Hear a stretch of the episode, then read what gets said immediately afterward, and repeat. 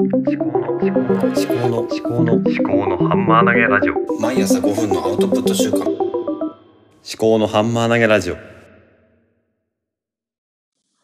はようございます。秋彦です。今日は11月6日土曜日、えー現在時刻は午前3時56分です。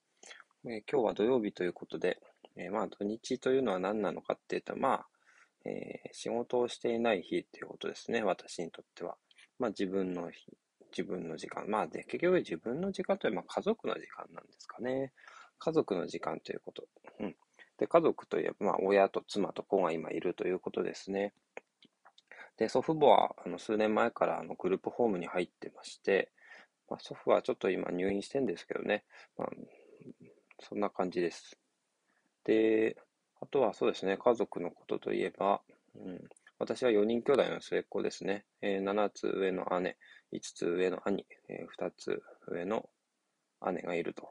まあ、自分史の話でもちょっとしたかもしれないんですけど、まあ、そんな感じですね。で、私は末っ子なんですけども、自分のあの生まれた家を、うんまあ、継いでいるということですね。えー一緒に実家に暮らしています。福島県の中通りですね。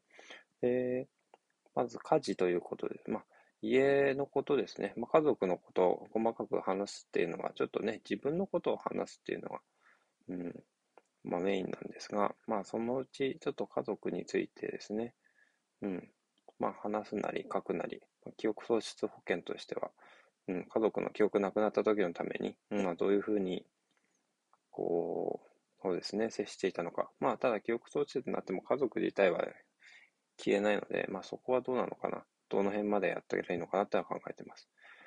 で、まあ、プライベートのことで、まあ、うん、プライベートのことで話をするとすれば、じゃあ、家のことかなということですね。家といえば、まあ、家事ですね。で、家事っていうと、まあ、ご飯を作ったり、洗濯をしたり、掃除をしたりっていうのがよく言われることなんですけども、まあ、それはですね、まあ、今、妻が、あの、育児休暇で、えー、メインでやってくれてるところではありますね。うん。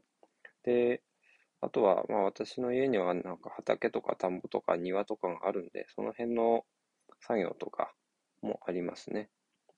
うん。これはまあ、私に固有のことだと思います。あとは、誰にでも共通するのは家事といえば、まあ財産管理ですかね。うん。あとは、近所付き合いとか、そういうのも家事ですかね。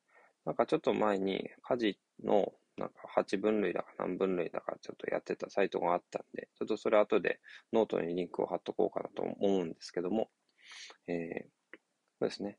で、とりあえずですね、まあ、私が今、さっと話ができそうなことっていうのは、まあ、お金の話ですかね。お金の話。で、まあ、在テクの本というか、まあ、お金の増やし方とか、まあ、いろいろな情報があって、で、私は最近は、あの、中田敦彦の YouTube 大学を見て、で、あの、シンプルで正しいお金の増やし方とか、あの、読んだりして、まあ、その前にも、私公務員なんですけど、うん、公務員のなんですか、お金の教科書みたいな、ちょっとタイトル忘れちゃいましたけど、今人に貸してるんで。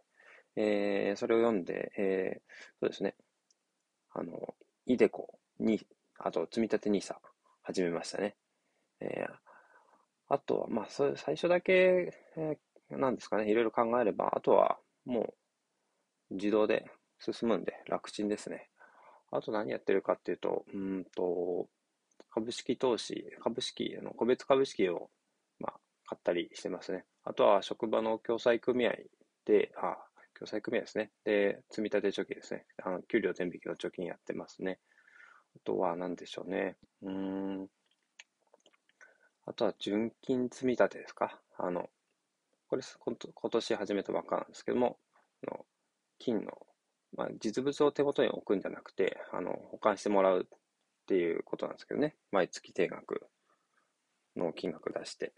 で、あとは純金積み立て始めて、で、あと、まあ、プラチナも積み立ててますね。あと何ですかね。何やってたかな。イデコニーサ。そうですね。うん。ああとは、鎌倉投信っていう個別のあの投資信託会社の、あの、いい会社に投資するっていうところなんですけど、そこですね。うん、そこやってますね。あと何ですかね。そんなところですかね。あと、まあ、お金で言えば、ちょっと話それます、それかわかんないですけども、楽天の経済圏をかなり利用していて、まあ、携帯も楽天モバイルにしたりとか、で楽天のポイントがあの貯まりやすくするようにして、楽天カード、楽天銀行、楽天証券、まあ、そんな感じですね。で、それでやってますね。そうそう5分経ったんで、今日はこんなところにしたいと思います。まあ、土曜日はちょっと家事について、いろいろ自分の考えとか、やってることとかを、まあ、記録していきたいと思います。今日も聞いていただきありがとうございました。ではまた。